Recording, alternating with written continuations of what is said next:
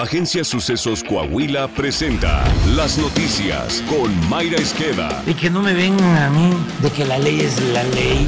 Esto es lo más relevante para empezar. Tal como se esperaba, el Banco de México aumentó la tasa de interés interbancaria en 75 puntos base, por lo que se sitúa en el nivel récord de 9.25%. Además, la Junta de Gobierno del Banco Central previó que la inflación se ubicará en 8.6% al finalizar el presente año, cifra superior al de 8.2% pronosticado en su anuncio de política monetaria anterior. En su colaboración con Ana Francisca Vega para la tercera emisión de MBS Noticias, Luis Miguel González, director general del diario El Economista, resaltó que la novedad es que está anticipando el Banco de México que la inflación relativamente alta durará más tiempo. Además, el especialista recomendó a los tarjetavientes usar las tarjetas de crédito de manera responsable, toda vez que los intereses seguirían subiendo. La novedad en este, vamos a decir, en este anexo a la decisión de política monetaria es que está anticipando que la inflación relativamente alta durará más tiempo. Ha estado subiendo muchísimo, por ejemplo,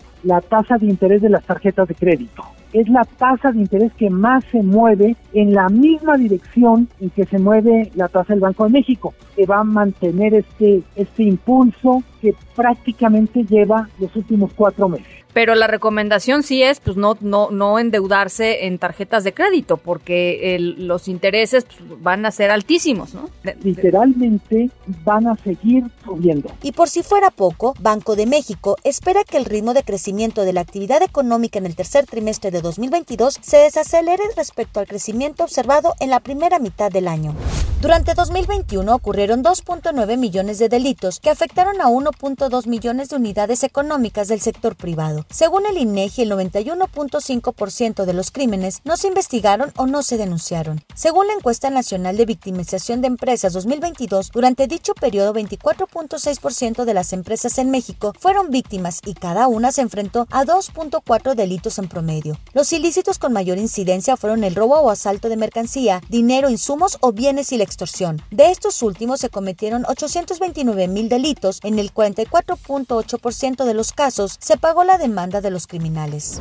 La Cámara de Diputados retiró de último momento el proyecto de reformas a la Ley General de Salud que buscaba establecer la figura de consentimiento presunto para establecer la donación de órganos automática, siempre que una persona no haya manifestado su voluntad de no hacerlo mientras vivía. Con ello, los familiares de una persona fallecida podrían otorgar el consentimiento para la donación de sus órganos. El presidente de la Comisión de Salud, el morenista Emanuel Reyes Carmona, reconoció que el dictamen contaba con una opinión negativa de la Secretaría de Salud, por lo que no podía presentarse ante el Pleno para su discusión y aprobación. El legislador de Morena aceptó que el sistema de salud no cuenta con la infraestructura necesaria para atender la demanda de trasplantes. Se estima que a nivel nacional 23.000 personas se encuentran en la lista de espera para recibir un órgano.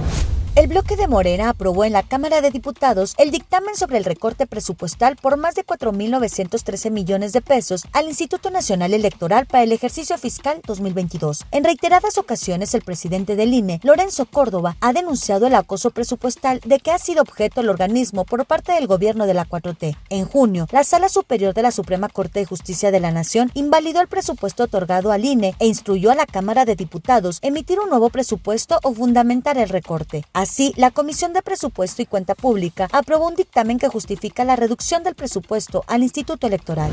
La Cámara de Diputados aprobó una reforma para prohibir la discriminación en el mercado laboral de personas mayores por medio de límites de edad. De igual manera, en lo referente al sector público, se indica que entre los poderes de la Unión y sus trabajadores en ningún caso podrá establecerse una restricción de edad máxima para el acceso a continuación en un cargo dentro del sector público. Dicha reforma pasará al Senado para su posible aprobación.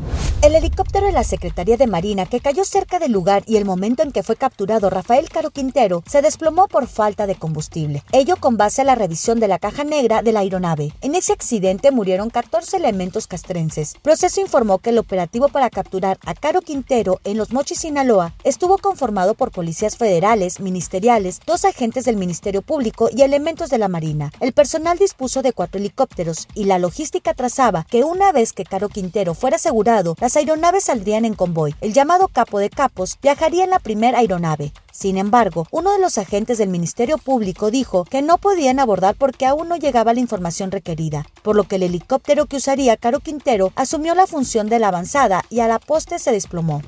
Coahuila. El gobernador Miguel Ángel Riquelme Solís firmó un convenio con el Infonavit y los municipios de Acuña, Piedras Negras, Saltillo y Torreón para facilitar la recuperación de vivienda abandonada y la regularización de escrituras. Como parte del acuerdo, el Infonavit podrá pagar directamente y sin intermediarios las deudas de agua y predial de los inmuebles que recupere y utilizarlos para atender con vivienda las necesidades de las familias que menos tienen y más lo necesitan. Además, se agilizarán los trámites administrativos y fiscales relacionados con la regularización de escrituras, atendiendo una demanda histórica de las y los trabajadores que buscan proteger a sus familias a través de tener una seguridad jurídica sobre su patrimonio. En su mensaje, el gobernador Miguel Ángel Riquelme Solís reiteró que la coordinación interinstitucional entre las partes involucradas permite a Coahuila dar un gran paso y ser ejemplo en el país. El secretario de Inclusión y Desarrollo Social, Manolo Jiménez Salinas, concluyó la entrega de apoyos que desde hace un mes se han entregado a las familias de Musquis afectadas por las pasadas lluvias, en donde resaltó que gracias al esfuerzo de todos, hoy Melchor Musquis está de pie. Aquí en Coahuila no hay colores de partido. Nuestro compromiso con ustedes y con sus familias está muy, pero muy por encima de los partidos políticos. Y aquí es un claro ejemplo que cuando trabajamos todos en equipo, que cuando hay unidad, quien gana es nuestra gente. La alcaldesa de Musquis, Tania Flores, reconoció que desde el primer momento de la contingencia, el gobernador Miguel Riquelme se puso en contacto con ella para apoyar a las familias afectadas por las fuertes lluvias. Miguel Ángel Riquelme Solís, que es importante mencionar que desde el minuto uno se puso en contacto con Tania Flores. Y como todos ustedes conocen a Tania, siempre alza la voz y en ese momento me toca a mí reconocer. Desde el momento uno se comunicó con Tania y dijo, ¿qué está pasando? Vamos a entrarle en conjunto. Saltillo. En Saltillo, emprendedores, inversionistas, empresarios y ciudadanía en general tienen a su disposición una oficina virtual de información económica, con la que podrán hacer estudios de mercado y tomar decisiones con base en indicadores cuadra por cuadra de la capital de Coahuila. El alcalde José María Frastosiller firmó el convenio con el INEGI para la habilitación de la oficina virtual disponible en la página de internet del Ayuntamiento de Saltillo y en la del Implan. Está usted bien informado. Sucesos Coahuila. Síguenos en Spotify, Amazon Music, Apple Podcast, Google Podcast, YouTube, Facebook, Twitter e Instagram.